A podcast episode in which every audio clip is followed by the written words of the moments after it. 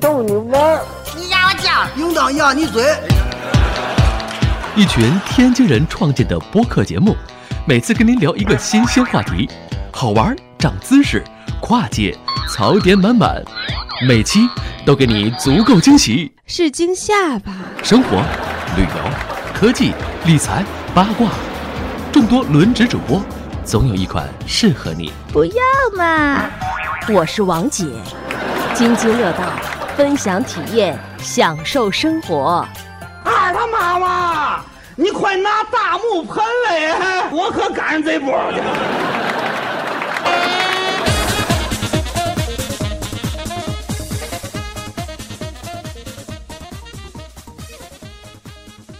各位听友，大家好，这里是津津乐道，我是朱峰。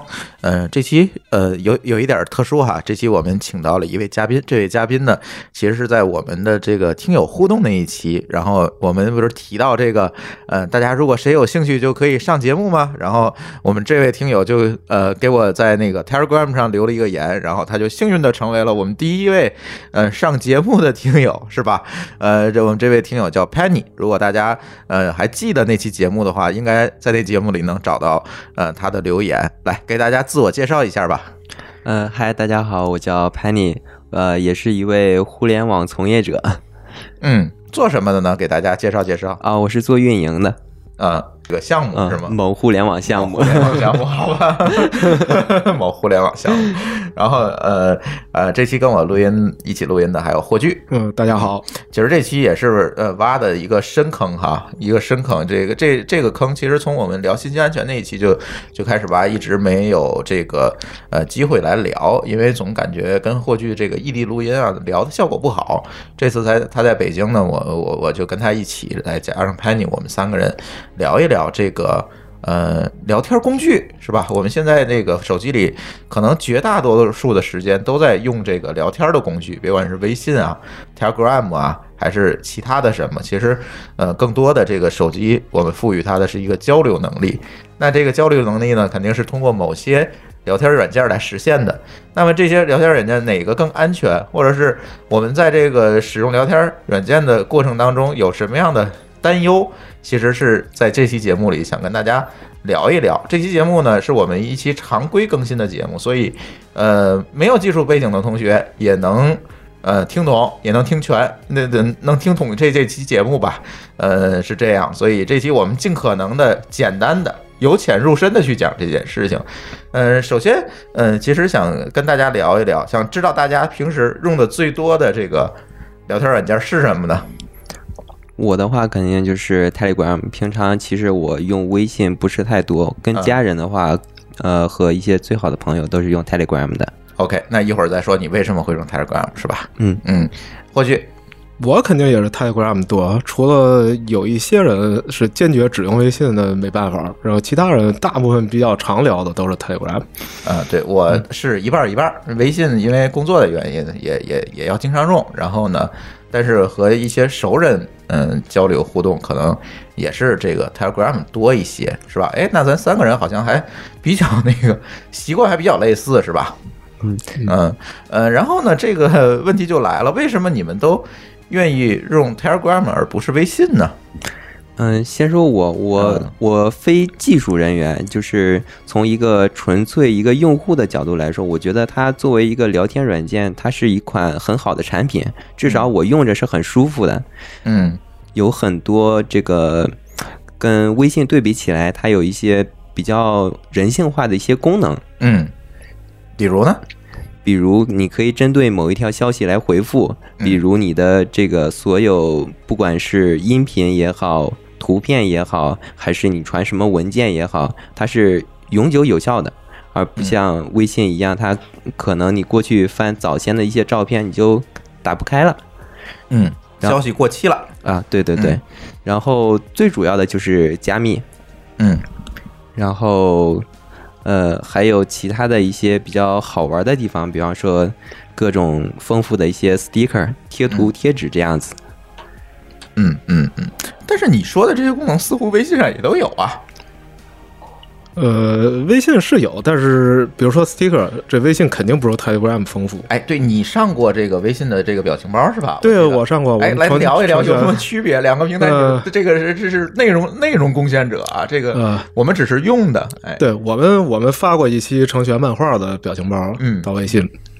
然后 Telegram 我们也有，呃，感受就是 Telegram 制作完之后大概五分钟不到就发上去了，然后微信经过了可能长达一周到两周，还有审核吗？呃，这被拒了。哦，你那被拒过？对，被拒的原因就是说我们的表情不能表现呃实际的要表达的那个话的内容，它是微信传的是必须有一句话，就比如说你这表情是什么，啊呃，比如说我们有一个叫呃说扶扶我起来我还能写，嗯然后那个图就是扶着键盘吐血的那个，嗯然后微信的审核人就说这个不能表达这句话的内容，然后就要这个言图图文不符，就把我们拒了。好奇怪哈。哎，然后拒了之后，我就把这个贴到朋友圈，还有 Telegram 我们已经上架了贴到朋友圈。我说微信想成为一个伟大的产品，还有很长的路要走。然然后张小龙就把你这事儿 没有没有有没有，我没有张小龙的微信，但是我有一些其他在微信工作的朋友，然后他们也看，就是他们自己也明白这件事儿很荒唐，就是不该去我们的，因为我们表达的不是像他们那种认为那种一个对字怎么表达上，我们就是一种抽象的这种对，就是一个抽象的文化嘛。对，其实啊我们它是真正次文。化。我们是真正的 sticker 这个意思的对，我们并没有去用它表达化，不像中国的那种表情包，它上头总是一个什么，呃，比如说那个姚明脸，下面写着很多字，对，对吧？有中国有很多这种，我们真的不是，就是抽象的表一个抽象含义的。嗯然后他们也明白，还后来他们还跟我专门说了一次，说这个事儿我们定审核标准也得定一标准，然后有些事儿我们想不到的，然后我们研究之后觉得你们这个是没问题的，所以我们就给上了。然后但其中。呃，有一些认为不文明语言让我们要改掉，所以我们还改掉了很多。所以微信是一个解版，微信上了一解版，对，呃，所以这你就可想而知嘛。但微信的表情包丰富程度肯定跟 Telegram 没法比。对对对，所以呃所以也又是这个审核机制造成的哈。呃，对，第一是审核机制，第二是 Telegram 毕竟是一个真正的国际化产品，它有各种种族文化背景下的表情包，你可以找印度人做的，你可以找伊朗人做的。嗯你可以找美国人、加拿大人，就各种各样不同的幽默感，嗯啊，对不同的表现能力。然后呢，微信主要就是中国，虽然也有一些知名的，像什么超级英雄、什么美国队长这种可能也有，啊，什么迪士尼的也有一些，就是买的授权的形象也有，但是比起这个民间创造的丰富程度，那跟 Telegram 不在一个级别上。是的，嗯，是的，嗯，这个其实从这一件小事儿我就能看出来，这个微信去做的这些所有的东西，其实它指向性非常明显，它的指向性就是面向华人圈儿，是不是可以这么理解？呃，我不知道在北美那边，这微信对这个非华人这个群体的渗透是怎么样的？呃很少很少，嗯曾经他们很努力，还成立了北美分部，就是希望能成为国际化产品。但是各种原因吧，反正就是，呃，这个做运营同学可以谈谈，这运营做的就不好。实际上，其他种族人就是对他没感觉。嗯嗯嗯。反正我这次上次去美去美国哈，发现这个老外也用微信，也用微信。然后呢，什么人会什么样的老外会用微信？开各种店儿的，微信支付，呃，不是微信支付，他是我加你微信。比如说我们去一个店儿买包，然后老板就说：“哎，我有 WeChat，然后你加好我，你以后再买什么东西，我就可以直接给你寄到国内啊。他是出于一种营销的目的”。他是出于一个做中跟中国人有关的生意的，是呃跟嗯中国人有关的生意的人，一般都会有微信。我现在发现是这样一个规律。嗯是那是的它并不会作为一个真正的交流工具来使用，它是一个营销工具，可以理解成是这样一个东西了。对，是的，，包括朋友圈也是，他发的也都是嗯他自己店里的货。对，是这样这样一个东西。所以，嗯，可能呃，其实嗯本来这期节目，呃，我们定的这个议题呢，叫什么呢？叫嗯，Telegram 与聊天安全，这是原来的定题。但是，嗯，今天聊呢，其实更想聊聊这个聊天工具的。首先，我们可可以聊聊它的差异是怎么产生的。它是不是有一些文化背景的原因在里面？再有一个，它为什么会产生这个差异，对吧？是不是呃，比如刚才你提到的，才你提到的这个问题，呃，这个图文有效期的问题。我们呃很明显的能感觉到，比如我有人在微信里给我发一个文件，如果我当天不下载下来的话，过几天我再去找这个文件已经下不来了。那这个是不是说有审查上的考虑？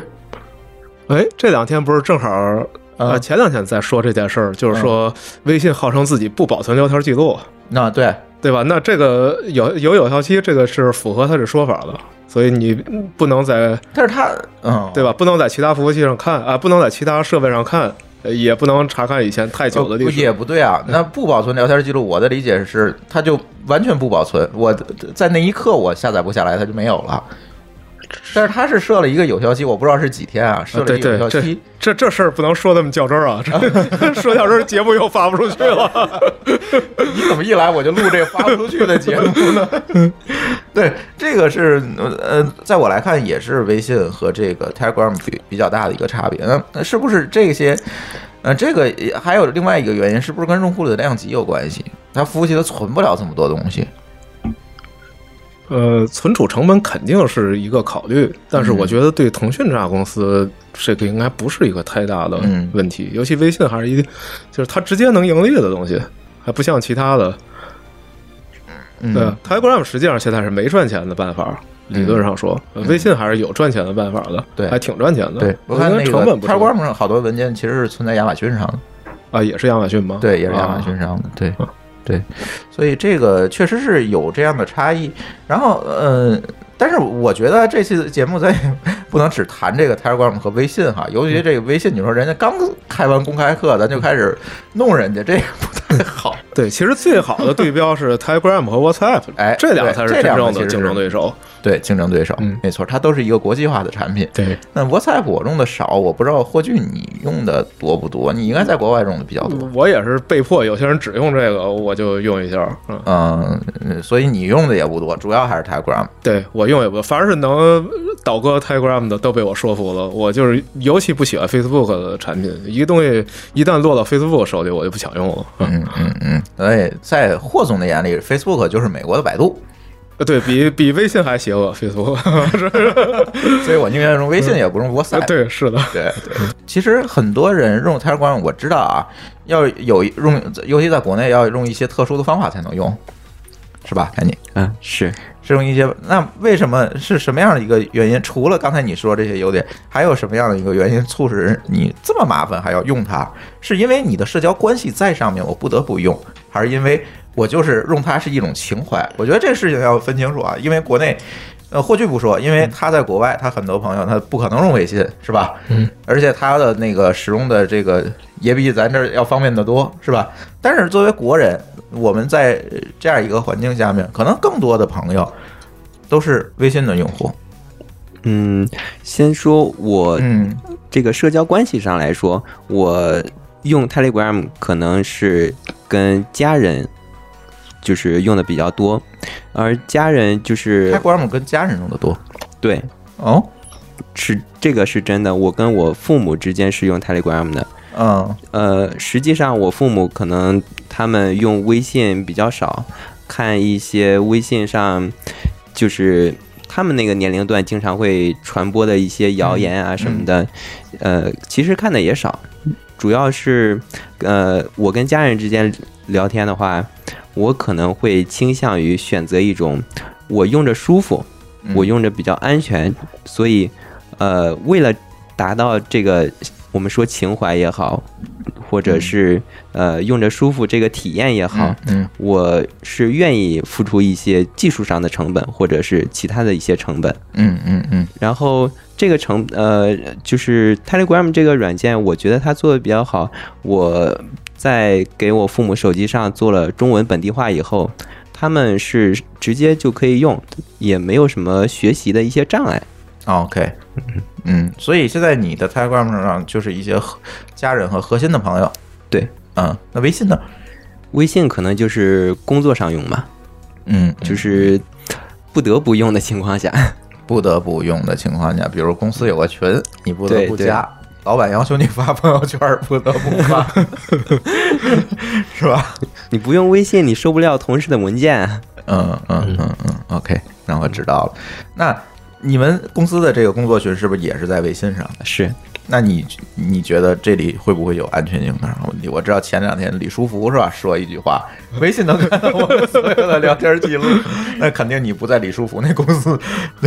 嗯，这个的话，可能公司有公司的权衡吧。你如果像呃，我不知道国外是不是有呃用这个 Slack 或者其他的一些工具，这个比例有有多高？挺高在的，在国内的话，可能至少我我所在的公司用一个大家没有学习成本，就是嗯纯沟通用，共享个文件啊，大家比较方便的这种。你可能如果像我们公司让大家，呃，技术同事、非技术同事都用 Slack，这个可能会麻烦一些。嗯嗯微信的话，大家这个呃用户习惯已经教育形成了。嗯大家直接用就好了。你哪怕是说微信，它可能有很多的，呃，咱们说文件保存期啊，或者是其他的一些弊端也好，这个大家在知道这个弊端之后，也就能忍了。嗯嗯。哎，接下来的问题是，你们公司为什么不用钉钉？呃，我也想问这问题。对，呃，我前公司是用钉钉的，嗯，然后这家公司是因为用钉钉，所以你辞职了。不能这么坏了，说，我朋友圈里有钉钉的人。这个不能算主要原因吧？呃嗯嗯嗯，也算是原因之一了，那就是我可以理解成。呃，不能这么说，不能这么说。可能钉钉给我的一种感觉哈，就是呃，让我不是特别自在的一点，就是它呃，比方说我们上下班打卡嗯这个事情，我就我就觉得用钉钉，然后连到公司的 WiFi 或者是定位，定位之后，然后打卡，这个可能就是感觉不是那么自在。嗯，，就是更加的侵犯隐私，嗯，是是有一种被管理、对，更更被更被管理和监视，对对对觉得对是对侵入你生活更严重，很多人不用都是这原因。但是我觉得微信群、工作群对生活的侵入其实也挺严重的，真的。嗯微微信群你可以装没看见，钉钉有很多方法让你没法装没看见盯。你，钉钉有那个已读的一个显示，对，而微信就没有。嗯，然后钉钉的话，可能，呃，就是它会它会让你有一种感觉，你这个设备啊明明是你自己的设备，但是你带在身上啊，你就走到公司以后。连上 WiFi 打卡，或者是定位到了打卡，你就感觉你明明是自己的设备，就变成了一个 监视器。嗯嗯所以这一点可能在我看来，我个人感觉心理上是有一些不太舒服的。嗯，嗯。这就是很多公司愿意用的原因，恰恰是因为这个他们才愿意用。哎，所以这事儿很奇怪啊，霍总，咱俩分析一下这事儿，嗯为什么呃海外出的这个用于工作协同的这个 IM，像 Slack 之类的嗯这些东西，它是就是很纯粹这个功能是吧？嗯我就用于很纯粹工作对行，那为什么国内这些企业出来一个工作协同的工具就做成那样？这个到底是因为什么样的原因会造成这样一个差异呢？这就是整个公办公室文化造成的。那嗯那国外很多这个保护法已经劳动保护法非常严格啊，你下班时候你去盯员工一下，人扭头告你了。嗯，嗯中国中国大家都加班，你不加班不是好员工，对不对？好吧，你啥事都得回复。嗯呃在国外下班不回复很正常，你没凭什么让我回复。嗯嗯，可能这两种产品，我觉得它目标人群不一样。Slack 我更倾向于认为它的目标人群是真的在协作的这些同事。嗯呃，可能呃，我个人感觉钉钉它的目标人群是老板。嗯老板用这个管理员工的时候，我有一种嘖掌控的一种感觉。嗯嗯我不知道对不对啊，因为我也不是老板，嗯，我就这么妄加揣测呃揣测一下。嗯嗯嗯嗯，有这个可能是吧？是是有这可能。有这可能我其实钉钉这产品，我最开始我还挺看好它的，现在我也挺看好它的，嗯就是因为它它确实解决了一个中国现在很多，尤其不是我们这行业的那些企业的管理问题。对嗯，要不然他们就是没有一个合适的 IT 工具。对，而且它提供这些功能，可能我们看起来觉得对你生活侵犯挺大的，但是在那些行业，你想，它富士康这样的地方，对不对？嗯那不是侵犯更大吗？就中国，这是由企业本身决定的，不是一工具决定的。嗯，呃，最开始我说工具是为了迎合啊，我对对对，这个是因为现实背景啊、有有需求才有工具。是的然后我当时我说钉钉是个挺了不起的产品，我其实我意思是说，帮我找回来。我其实我意思是说，它解决了实际企业确实遇到这些问题。嗯然后我说这句话之后就被一堆人拉黑了。啊，是吗？是的，然后他们就啊说钉钉这么邪恶的产品，你居然夸奖它，然后拉黑了。这个真是这个拉黑啊，这是出乎意料的原因呢。嗯，呃，你看，这除了除了钉钉以外，国内的这个 M 工具现在其实也就是这个，嗯，你看微信、钉钉。就是 QQ 国人常用的 QQ 是吧？QQ 现在我不知道是怎怎么样一个使用状况。年轻人用的很多，嗯，九零后、呃，零零后，零零后用的比较多。他为什么不用微信呢？因为 QQ 好玩啊。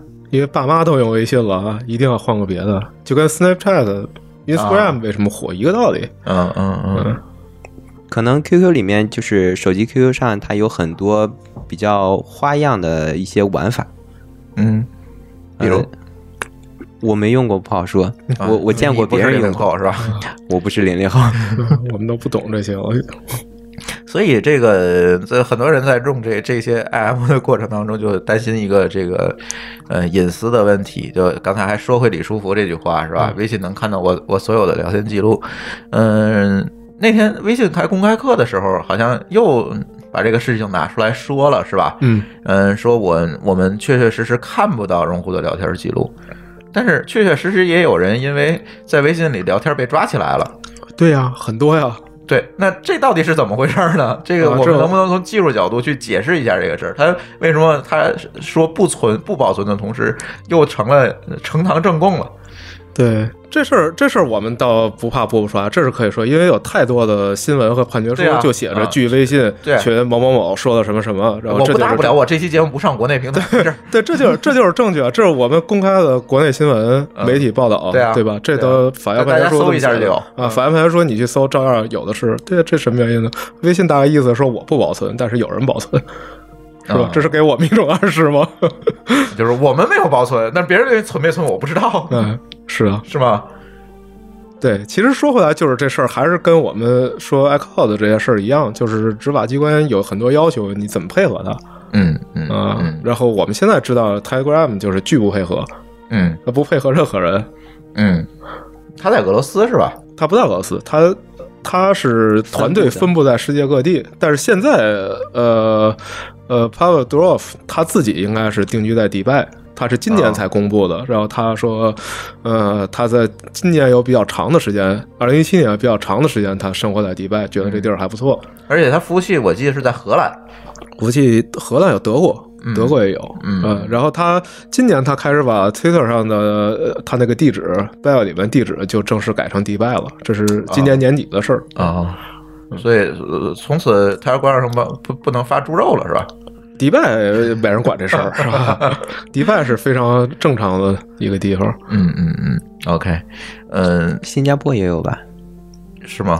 我我真的没有特别，因为每次那个从 Telegram 点咱那个博客的那个链接过来，我看取那摘要的时候，那个服务器都是在荷兰就。去年的时候，新加坡某个机房挂了，是不是啊，出过这个事故？它亚太区应该可能是新加坡有，亚太区本来新加坡就是一个大的节点，应该是吧？网络上，嗯嗯嗯，所以用 Telegram 可能会更安全一点儿，这也是大家选择这个 Telegram 主要的一个原因，对吧？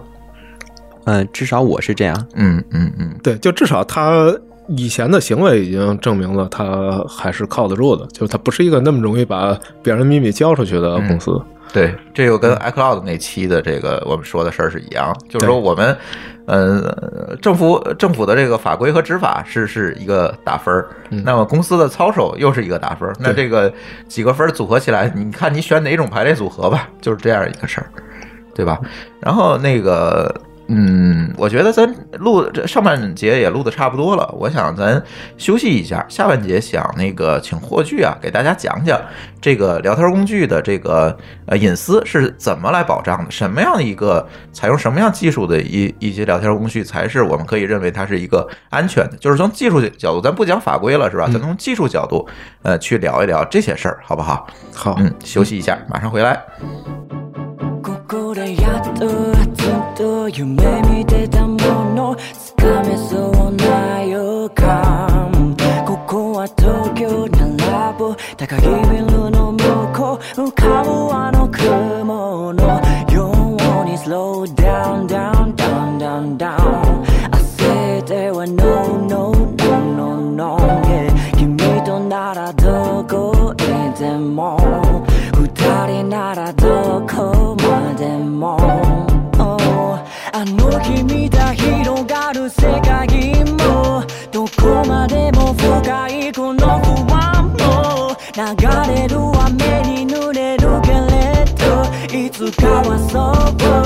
けの夜もう no no no 上を向いてゆく太陽の昇る場所もう Don't cry no more まだ先へ行く君とならきっとどこまでも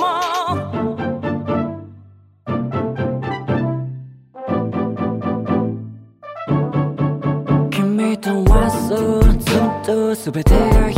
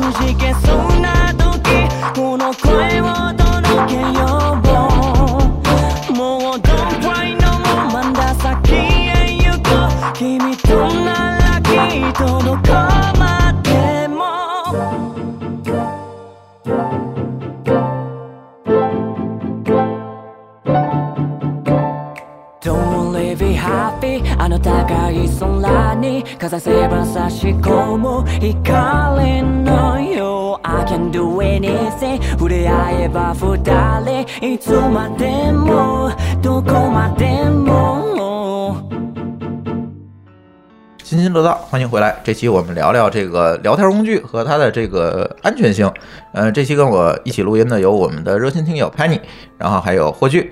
嗯、上半节聊一聊啊，大家在这个呃选择聊天工具时候，IM 工具时候的这个一些原则和自己的一些呃选择上的一些想法。下半节咱讲讲技术上的东西，讲点硬核的，是吧？好多朋友都说你们节目不够硬核，咱讲讲硬核的，就是说这些聊天工具是呃怎么来保障我们的这个聊天安全，或者说我这些聊天工具采用什么样的技术才能切实有效的保障大家的聊天安全？那我觉得微信咱就不提了，是吧？呃，可以不提了，因为我我们不知道我们聊天记录有没有被保存。呃，如果被保存，那就是完全没有什么安全性可言的，因为第三方随时可以看到，对吧？而且很多网络上的公开的这个呃信息也证明了它确实保存了，只不过是微信存的还是别人存的不知道。对，啊，对吧？嗯，好，这个事儿不提了。那咱就从 Telegram 还是拿这个样本我们来说吧，是吧？嗯因为 Telegram 其实是集合了很多这个 IM 工具一些标准的一些特性，嗯，对吧？比如呃点对点的加密的连那个聊天儿，然后普通的那个点对点的聊天儿，呃，还有这个叫群聊。是吧？都有，基本上我们就可以拿它去做对标。那好，那可能，嗯、首先要请这个霍师傅哈，给大家讲讲，嗯、怎么样的一个嗯呃加密方式和一个呃信息交换的手段，才能切实的保证我们的这个聊天安全、信息交换当中的安全？嗯这个如果要认真的仔细说的话，这个话题就要讲很久。我们就简单的说，说最直接的、呃最简单的说法就是它到底是不是端对端加密。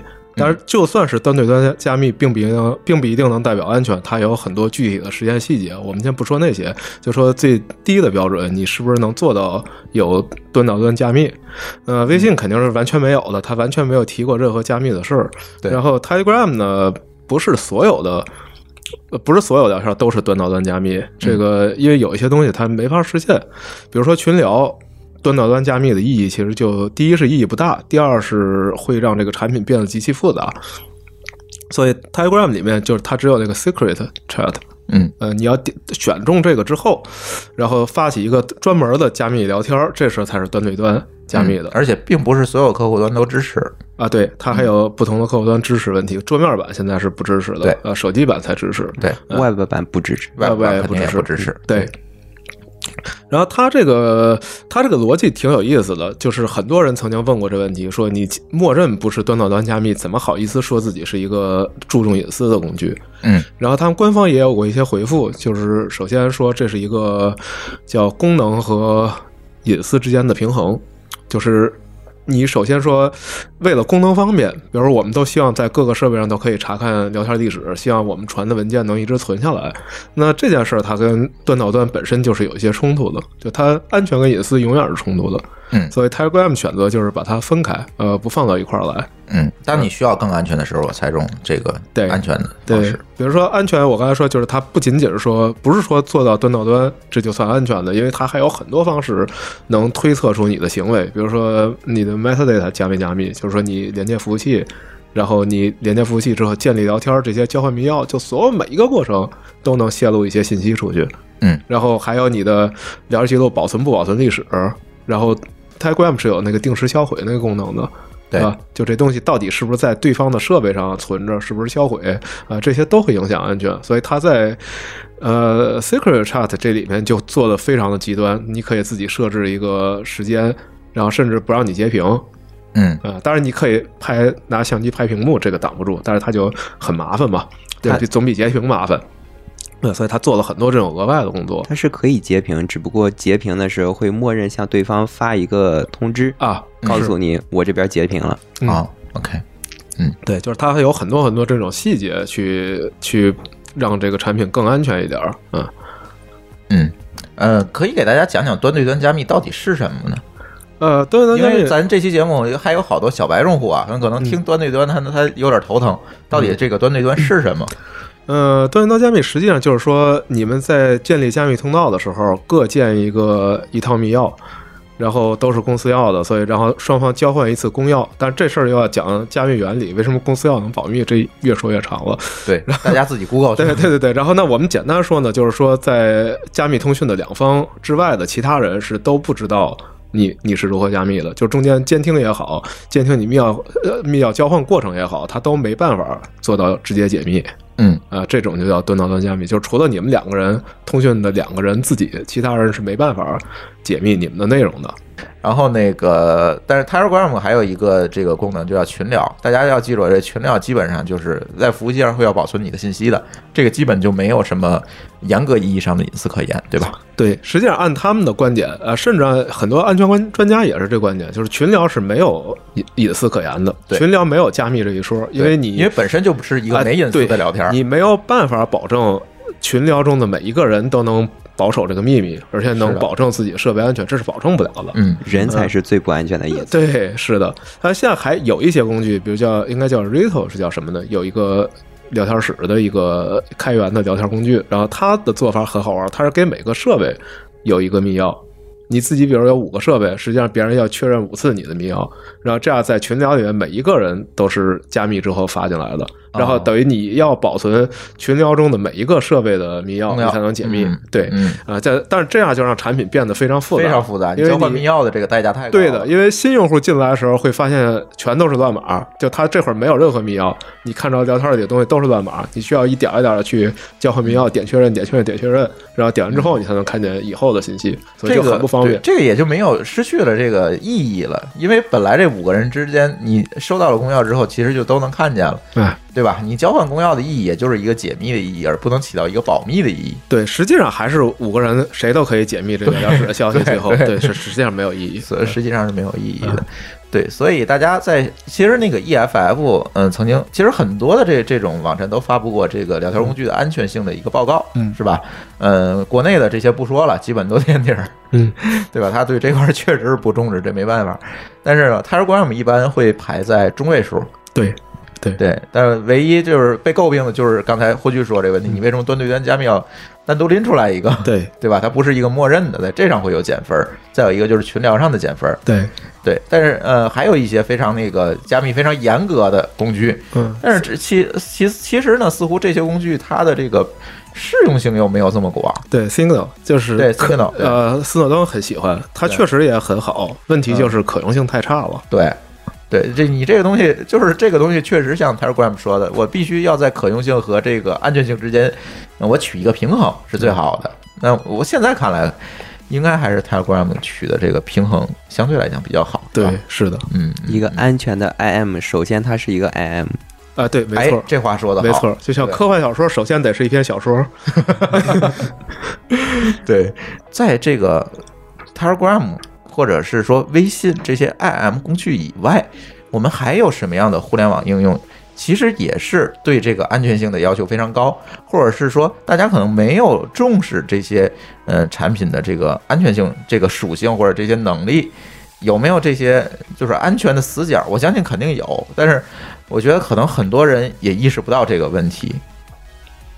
嗯，比比如说，嗯，我举个例子啊，嗯，比如说我们的这个传文件的方传文件的工具，对，传文件工具就现在就没有一个特别安全的方式，对，嗯，什么东西都不都不安全。都都其实都是我我反正就是传个东西，我有可能就是一个内网广播。我发出去的，有的就是其实就是一个简单的这个上传下载的过程，那中间其实没有什么加密可言，也没有什么端对端可言。如果我这个服务器想在中间把它拿下来的话，其实是非常简单的。对，现在对，比如说，嗯，又提到了各种云，各种云服务，对，基本其实基本上都有这样的问题基本上对大文件都不会好好处理了，都直接这么发了。对啊小，因为它也分不出来大小。既然大文件不不加密，我对小文件加密也没有什啊，对，么意义、是是，所以文件就都不加密，消息还有加了，文件基本上都不加密。对我最近用了一款这个修图的软件，就是我我可以把图片导导进来，然后我对这些图片进行优化，然后再另存，就是这么一个软件。然后我就发现它。嗯本来我是在本地做这个事儿，但是莫名其妙，他就在后台把这些图片给我传到服务器上了。啊，就是都是叫云处理呃，但实际上处理过程是在本地的，啊，但是他就莫名其妙就把这个东西传上去了。嗯就这些坑，我们怎么避免？就是说，嗯、有一部分可能呃还是这句话，就是这个软件的安全性取决于开发者的节操。对，还有之前那个某云出现的问题，就是客户端不留神把用户手机里的照片都传上去了，所以以至于你在网上一搜就能搜而且是出好多 好多证件照，咱们都不说别的了，就是证件照全暴露了，这个也挺可怕的。对对，就这些安全性，我们这个普通的用户应该怎么来注意？能不能给我们这个普通的用户一些建议？少用太没节操的公司的产品。没想你说这么直接。对我我现在的那个办法就是说，我尽可能的少用这种奇奇怪怪、我不知道的、我判断不出来节操的公司的这个产品。就是说，在我的脑海当中，可能是一个白名单制度，嗯，可能会好得多。我我不知道，潘你你电脑里装装的这个软件是不是也是这样的一个？呃，首先我的电脑是因为刚才潘你来了之后，我先检查了一遍他的电脑，才让连你们家网络。那倒也不是，倒也不是，因为我那网络是 gas 的，也也传不到内网了。然后检查一遍他的电脑，我发现他对这个安全还是真是在非技术人员的这个圈子里啊，真是还挺注意的。然后我昨刚才我们聊到这个 CA 的问题，然后我就发现他电脑里没有任何一个稀奇古怪 CA 啊，是对这个这很难得，对，这很难得很。难得，对，就是可能我我之前个人了解过一些关于这个根证书的一些问题，嗯我知道根证书，如果你装了一些奇奇怪怪的根证书以后，或者你不慎导入了某些呃有作恶之嫌的一些根证书，它是呃，咱们不说它会做什么，嗯我们只说它给了他这样一个作恶的机会。嗯那我我的话，我肯定就是呃优先，就是在装软件的时候先看一下，就是不给他太多的权限。比方说像刚才朱总说的这个修图的软件，呃，如果有可能的话，我是不给他联网的机会。嗯我尽量不让它联网。然后我的电脑里面这个 host 文件我是自己修改过，我会把一些我个人认为不可信的一些网站，全都给它改成幺二七点零点零，呃幺二七点零点零点幺的嗯那个回环地址。嗯嗯，对。嗯，其实刚才为什么跟佩妮说这个事情啊？我就跟提到了这个他这个科学上网的问题，这个咱在节目里不多聊。我我我想跟他说的就是说，有有一些科学上网的方式啊，可能会有一些安全上的隐患。嗯，然后这个隐患可能主要呃在于这个你上某些这个加密的 HTTPS 的网站的时候，其实你上的并不是真正的那个网站，中间给你劫持了一层。嗯，那劫持这一层其实用的就是这些乱七八糟的 CA 去做的。嗯，对，现在呃可以说一下啊，国内很多很多这个，我也不知道他是因为没节操还是怎么样，嗯，这些公司的软件儿装完之后，在我的这个钥匙链儿这个系统的这个证书链儿里面，就会出现他们公司自己自签发的跟证书。很多公司倒不是没节操，就是为省点钱。你省这钱至于吗？对吗？这个就是说太多这种情况了。我装一个那个某某购物网站的这个聊天工具，然后就给我装了一个 CA，然后我装了一个这个对吧？嗯，某讯的这个软件儿，然后又给我装了一个 CA。我上网买张火车票。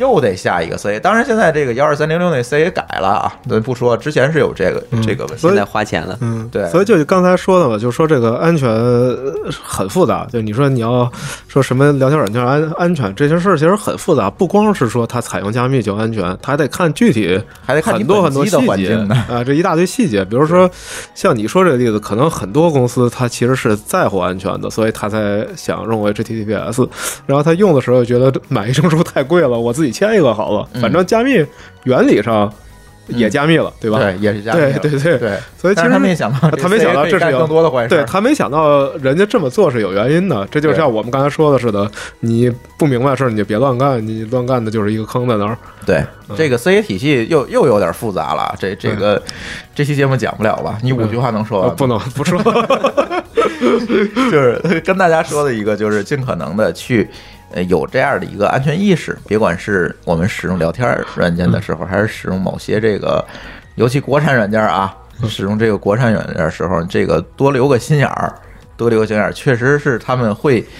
有能力做很多坏事儿吧？咱先不，咱不能说不能说不咱不能说故意的，咱不能说故意想做什么，就是可能很多时候人家是好意，但是不留神就给做成坏事儿了。对，就是这样一个问题，所以大家还是要加个小心，尤其最近这个，呃，证书这个签发机构也是屡屡的出事儿哈。这个从沃通一直到这个呃 Star SSL。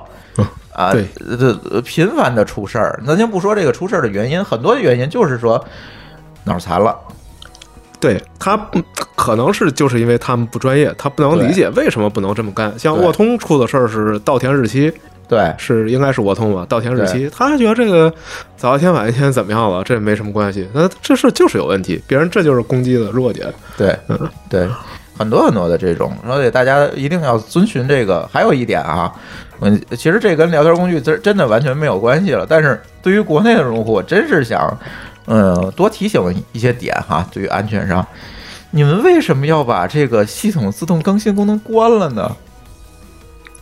我觉得这个事儿我就特别不理解。我现在发现好多电脑呢就把自动更新功能关了。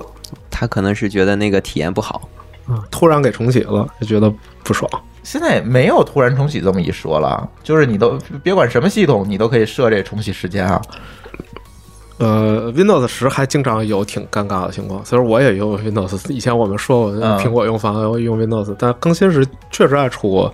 我倒是真是没有，最近没有遇上过啊。确实是最近没有遇，从幺七零九之后好像都没有遇到过。嗯嗯，不知道为什么这些用户就把安全更更新的功能关了，而且网上还有好多教程教你把它关了。为什么关了呢？节省资源，启动的快，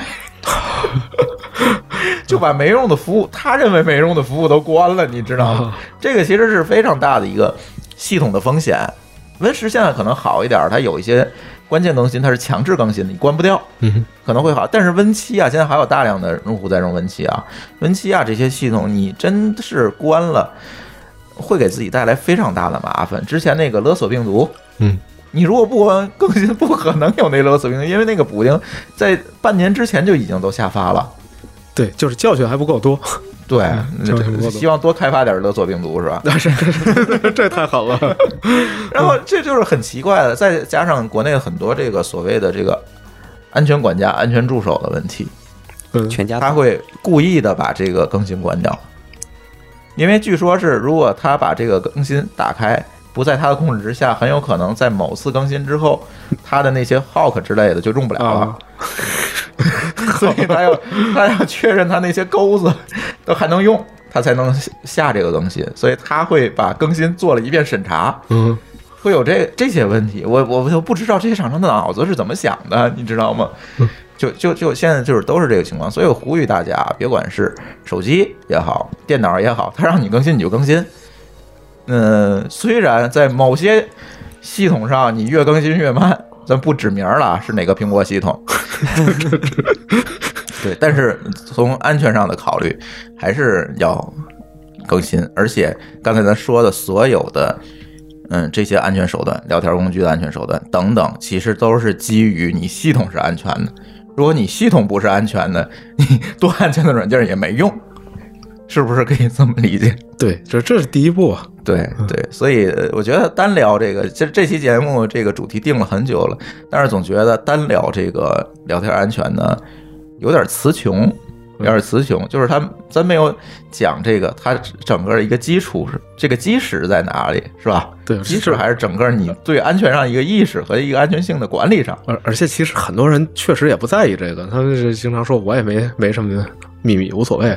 这是绝大多数的这个对这是很多人绝大多数人一个想法，但是别忘了，你无所谓，但是跟你同行的对端人家有所谓，你 别把我坑了，你 这个其实是挺要命的一个事儿。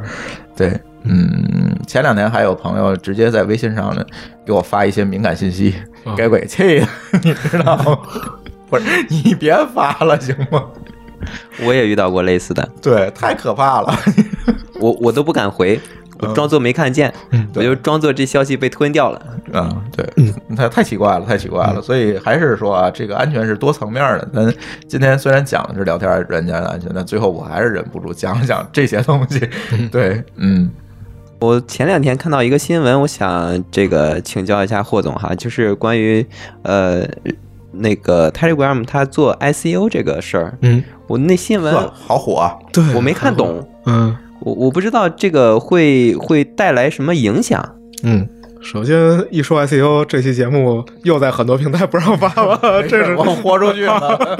这是这是现在好像不让发关键字啊，聊天群聊里说 ICO 好像都有问题，嗯，然后他 Telegram 他自己他自己没一直没有承认这件事儿，一直到今天也没有承认。但是今天彭博社又发了新闻，发了更具体的新闻，所以我认为成真实的可能性非常大。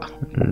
然后逻辑上非常合情合理，就是首先，呃泰迪 gram 一直没有收入，呃，这个很多人都也怀疑过，说你怎么可能长期维持一个没有任何收入的产品？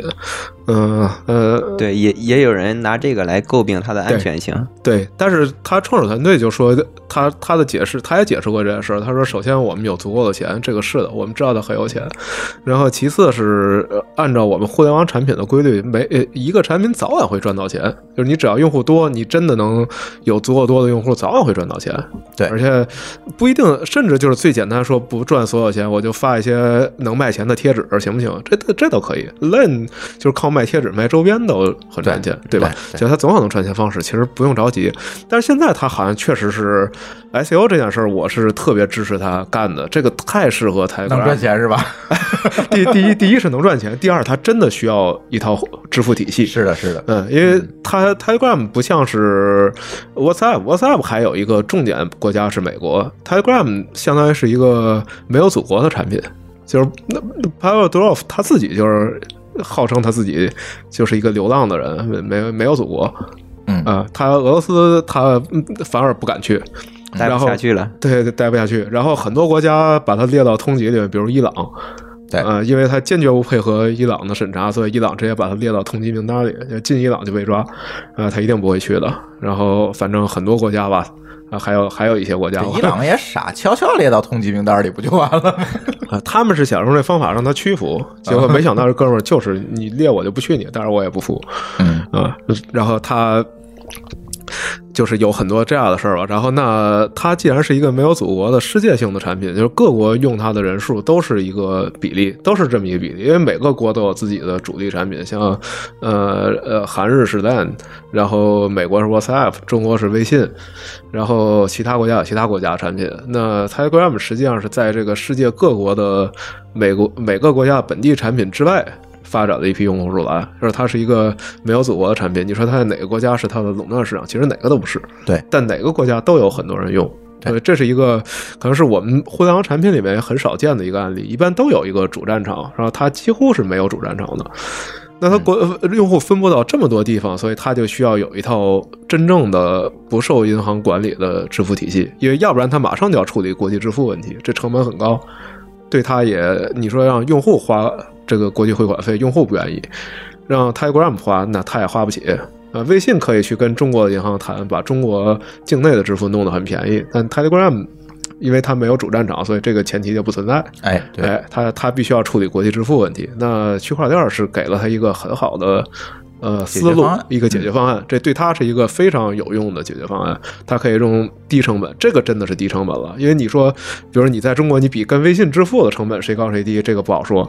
但是像 Telegram 面临的问题就是用户分布在世界呃数百个国家，呃，然后每个国家用户量又都没有特别多，但总共加起来又非常频繁。那这时候什么能解决它问题呢？就是区块链了。哎，哎然后他顺便，呃，他用区块链就可以建立起在他社交系统里面的支付体系。就我们有一天可以在呃 Telegram 上发红包了，发呃 Telegram token 的红包啊，哎这个这个，然后他从这里面不管他赚钱不赚钱，他要不要手续费，嗯、反正他自己有最早的一部分收益，呃，那个挖矿出来的收益，这些足够维持他一个很好的盈利了，可能已经超过大部分独角兽公司的盈利了。嗯，这是基于对这个这套体系的一个信任哈。对，然后实际上他，而且他的用户会追捧他，会愿意买。就是他 IBM 只要 ICO 它多少钱我都会愿意买，我我肯定会买一大笔。就是他的用户有很多是我们这样的人，我喜欢你，然后我甚至你说你我都巴不得你每月能收我一点钱，我就放心了。哎，然后那对吧？对吧？那你他不收钱，他说绝对不会收钱的。那好，你 ICO 了，我终于有一个付钱给你的机会了，我我还可以变成你的，呃，这也不能叫股东了，因为这是一个新的概念，它不是公司股份那种股东的概念，但至少我是这个支付网络中的一部分的拥有者，那我我很愿意，所以这就一下解决他很多问题，从用户体验啊、从产品体验，呃，支付网络，然后丰富它的社交加支付的功能，以及对它的财务支持，就从各种角度上都是完美方案。所以我觉得这事儿是真的，他应该会干的。嗯这算一定程度上算粉丝经济吗？也可以这么理解吧？呃，对他混合，他其实说你我们刚才说的，他有产品上的考虑，这就不算。然后也有我们会追捧他，这应该算有一点粉丝经济的感觉。嗯，嗯嗯，就像有时候我们用到某一款特别优秀的产品，而且尤其是当它是免费的，嗯我们就巴不得说给你点钱，你你千万别挂。对，公司千万别倒闭。对对对，是是的，这样是这样。是的。嗯，所以以后可能很多公司会采取这方式，就是它，尤其是这种产品逻辑上确实需要支付的，哎，他应该会愿意采取这种方式。嗯行，懂了吗？行，那不行，咱这期节目就先截到这儿。然后大家如果有那个安全啊、信息安全方面的这个想法和问题，也可以在后台给我们留言，然后我把留言转给霍师傅。因为安全这个安全这个话题啊，真是我们其实录安全话题录了好多好多期，仍然感觉到聊不完这件事情。对，而且而且前提是我们都不是专业的安全人员。对嗯对，我们只能给大家这个这浮于表面的去聊一聊。对，就这样都怎么聊也聊不完。以真正的安全的人员来看，我们说的话还是漏洞百出的。是这样的，是这样的，所以说有什么问题给给给给我们留言吧，然后我们尽可能的去找一些专业人员来答复给大家，对吧？这只能是尽可能哈。行，那这期节目就到这里，欢迎大家通过微信或微博与我们互动，在微信公众账号或者微博里面搜索“津津乐道播客”就可以找到我们天津的津，欢乐的乐，道路的道，津津乐道播客。我们强烈也推荐您使用泛用型播客客户端来订阅和收听我们的节目，因为这是最新最快，并且可以完整收听节目的唯一渠道。iOS 用户可以使用系统自带的播客客户端来订阅，或者可以在我们的微信公众账号里面回复“收听”两个字，来了解在更多系统里面订阅我们播客的方法。我们鼓励苹果用户在 iTunes 上给我们打分，您的五星好评就是我们更保持更新的精神动力。与此同时，我们的节目也已经在荔枝 FM、喜马拉雅和网易云音乐三个平台上线，你也可以通过以上三个客户端来订阅和收。好，津津乐道的这期节目就到这里，呃，感谢我们的这个热心听众 Penny，然后也希望你将来能够经常来我们的这个节目做客。好啊好啊，嗯，好，那这期节目就到这里，感谢大家收听，再见。再见。拜拜。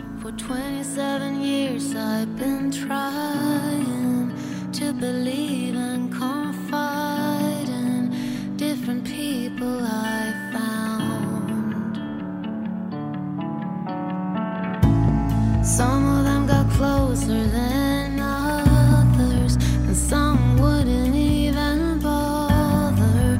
And then you came around. I didn't